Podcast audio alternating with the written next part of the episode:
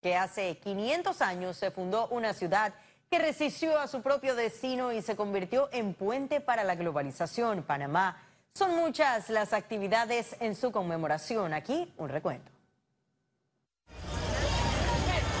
Y Panamá se vistió de fiesta para celebrar los 500 años de fundación de la ciudad capital. La celebración inició con un desfile de bandas estudiantiles en la vía cincuentenario por la comunidad de Panamá Viejo, seguido por la llegada y armado del esperado Dulce de Momi que representaba al patrimonio monumental histórico. Es un proyecto que hemos llevado por meses logísticamente.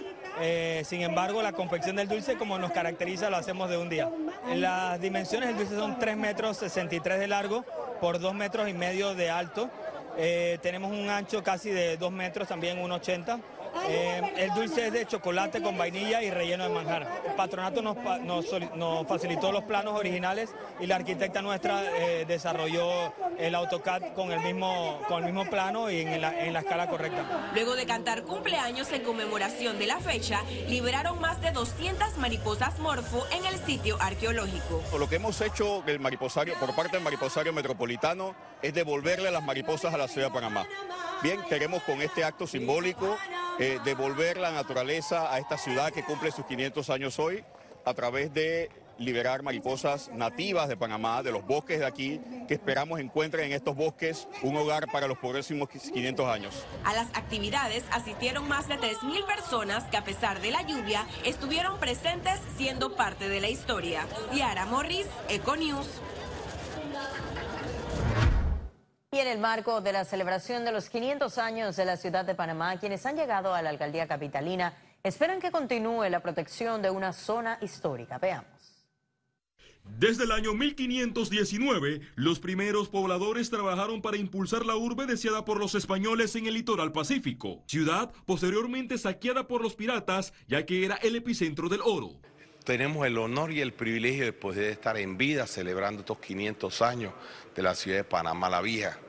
¿Quién pudiera decir lo que hoy conoce la historia, cómo ha crecido y se ha convertido en 26 corregimientos pujantes de hombres y mujeres honestos, serios y trabajadores? La evolución y la prosperidad paulatinamente abrazó a la ciudad trasladada a lo que hoy se conoce como el casco antiguo, generando un contraste vislumbrante de arquitectura colonial y rascacielos inmensos que acordonan una de las zonas bancarias más poderosas de la región, con una economía competitiva. Dos hechos convirtieron a esta ciudad en una verdadera urbe hermosa. Una, el tren, el, el metrotren es el único de Centroamérica y nos hace tener un transporte moderno y rápido. El otro es la cinta costera 3. Es un espectáculo. Tenemos que sentirnos orgullosos de ser parte de una ciudad con tanta historia que ha aportado tanto al desarrollo de la región eh, del continente americano y del mundo entero, eh, de una ciudad diversa, multicultural. La ciudad que inició con la ruta del camino de cruces, en la actualidad posee corredores, puentes icónicos y una vía interoceánica que conecta al mundo. Y la celebración de los 500 prosigue en esa oportunidad. Nuestra compañera Ciara Morris adelantó el tercer informe especial que ahonda en una labor encomiable, la conservación de esta noble ciudad. Informe especial. Es presentado gracias a Bacredomatic.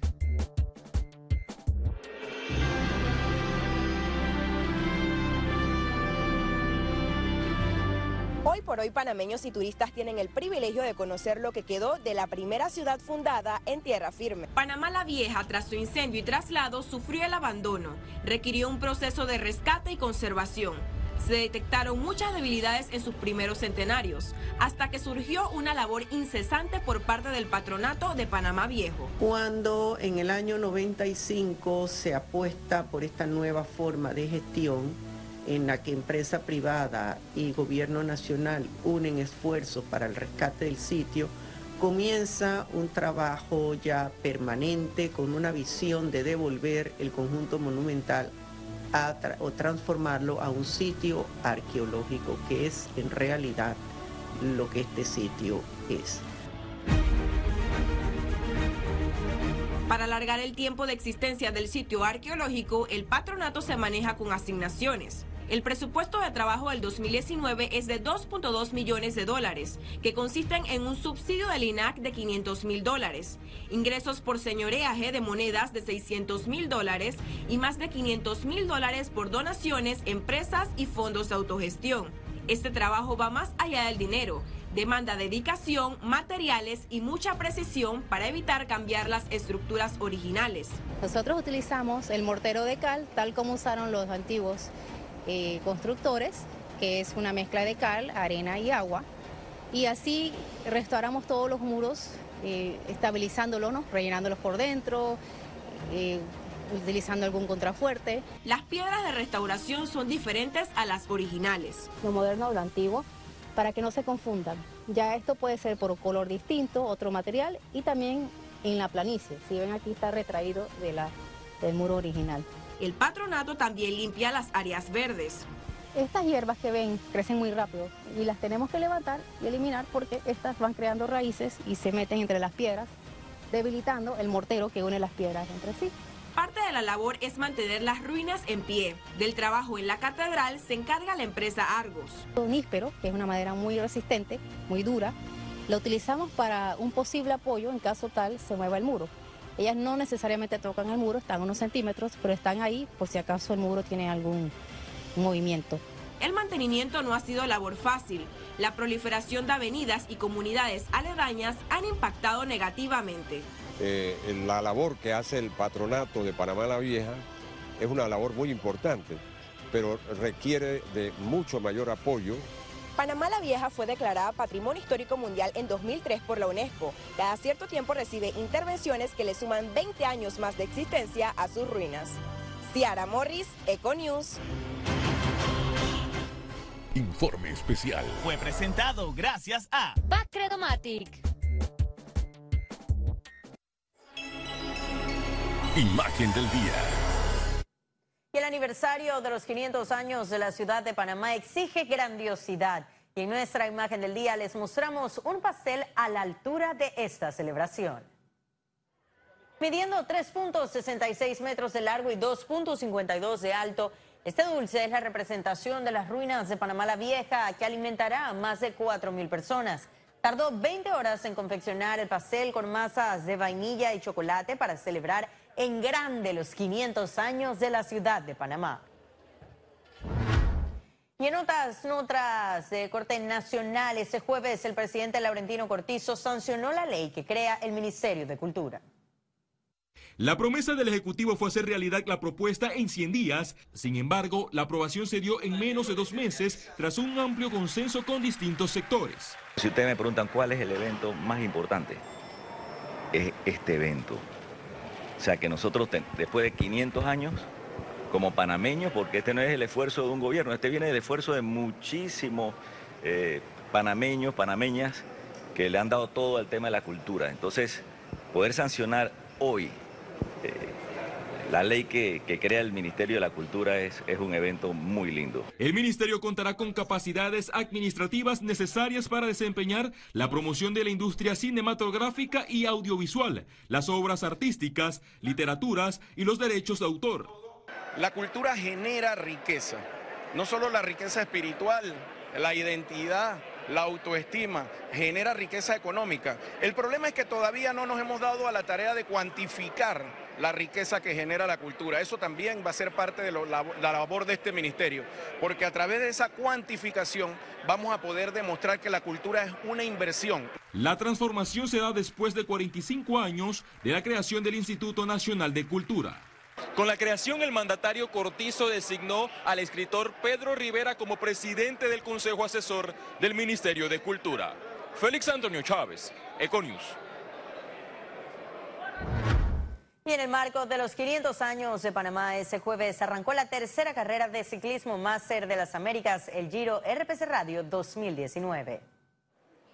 Previo al inicio se realizó una conferencia y congresillo en el que participaron Ciclistas que formarán parte de la competencia, los organizadores informaron que más de 4.000 ciclistas están participando de ese encuentro deportivo que se realizará hasta el próximo domingo 18. Son cuatro etapas. La primera comprende el Eco City Circuit, un recorrido relativamente plano. La etapa 2 es el circuito Ruta, donde los ciclistas podrán medir sus habilidades en media montaña. El circuito nocturno es la tercera etapa y cuarta y última etapa es el Grand Prix. Somos sumamente contentos porque realmente estamos llevando a cabo lo que es nuestro tercer año, pero este tercer año estamos siendo parte de uno de los eventos conmemorativos de los 500 años de Panamá, donde tenemos más de 400 ciclistas, más de 20 países participando. Este año tenemos rutas todas diseñadas en la capital, porque estamos celebrando, como dije anteriormente, los 500 años de Panamá. Entonces tenemos unas rutas, dos etapas en un circuito cerrado con un poquito de cuesta para que la gente pueda medirse y tenemos dos circuitos finales en el área aquí de Park, donde la gente pueda medirse en el área del área del plano. ¿no? Creo que el Giro RPC se ha consolidado este año como el evento máster de las Américas, el, mejor evento de ciclismo de las Américas, eh, con cuatro días de carrera, cuatro etapas, circuitos, donde toda la familia, la afición, el público en general van a poder disfrutar de un evento familiar, un evento de altura en el ciclismo muy lindo. Aquí va a haber una fiesta, va a haber venta de comida, como mencioné, va a haber fiesta, va a haber eh, eh, zumba, o sea, hay muchísimas eh, eh, eh, cositas que van a ir animando al público para que la pase muy ameno y la pase muy bien. Economía. Y Panamá crecerá menos de lo que se esperaba este 2019, eso lo aseguró el Centro de Estudios Económicos de la Cámara de Comercio. Tras un estudio de los indicadores, el director de Asuntos Económicos de la Cámara de Comercio señaló que Panamá no llegará al 4.5% de crecimiento proyectado. Hemos hecho un nuevo análisis y la estimación de crecimiento que estamos desarrollando en este momento es del 4% para este año 2019. Ahora, eso obedece a muchas circunstancias. Nuestra expectativa para el 2020 es crecer por lo menos al 5,6%. El economista manifestó que la inversión extranjera en Panamá está en pleno crecimiento y que el grado de confianza de los empresarios ha mejorado. Inclusive en los primeros meses de este año tiene un crecimiento de 18%. El año pasado tuvimos una inversión extranjera directa de alrededor de unos 5.300 millones de dólares. Eh, Buena parte de esa inversión extranjera directa, más del 60% es lo que se llama reinversión, pero eso demuestra que aquellas inversiones que están en nuestro país eh, consideran a Panamá como un puerto seguro. La Cámara de Comercio reiteró la necesidad de que el país apuesta y trabaje en fortalecer el turismo y la cultura como una fuente de grandes ingresos. Ciara Morris, Econews. Conexión Financiera. Estados Unidos versus China, una guerra comercial sin tregua, pero ¿hasta qué punto son viables las exigencias norteamericanas y la propia defensa asiática? Eso y más lo analizará nuestro economista Carlos Arauja. Adelante, Carlos. Así es, Astrid. Las peleas de campeonato mundial en boxeo se pactan a 12 asaltos o rounds. En septiembre próximo, los dos colosos mundiales, China y Estados Unidos, estarán entrando al tinglado para librar lo que debe ser el último round en una larga disputa comercial. Y es que usted puede o no estar de acuerdo con el presidente de los Estados Unidos, Donald Trump, pero lo que pretende lograr en el ámbito económico pues presenta un desafío que raya más allá de lo imposible. Mantener un crecimiento robusto de la economía americana por encima del 3%, y a la vez no solo imponer todo tipo de barreras proteccionistas a los productos hechos en ese país, sino mantener un dólar fuerte. Esta guerra sin sentido alguno amenaza al mundo entero. Y por ende los ojos estarán puestos en las próximas rondas de negociaciones. Mientras eso ocurra, Estados Unidos ha dilatado la imposición de un nuevo impuesto a la importación de celulares y de juguetes de manufactura china hasta diciembre 15. Mientras tanto, Panamá, como el mundo entero, Mira con atención el desarrollo de estas negociaciones. Tenemos ya hoy día relaciones comerciales con ambos países y como es el caso de muchos aliados estratégicos de ambas potencias, una guerra comercial no le conviene absolutamente a nadie, Panamá incluido. En el mundo plenamente globalizado de hoy, este es un ejemplo más de cómo todos estamos conectados y un resfriado en una parte del mundo puede convertirse en una pulmonía en otro. Esperemos prevalezca la sensatez para beneficio de todos.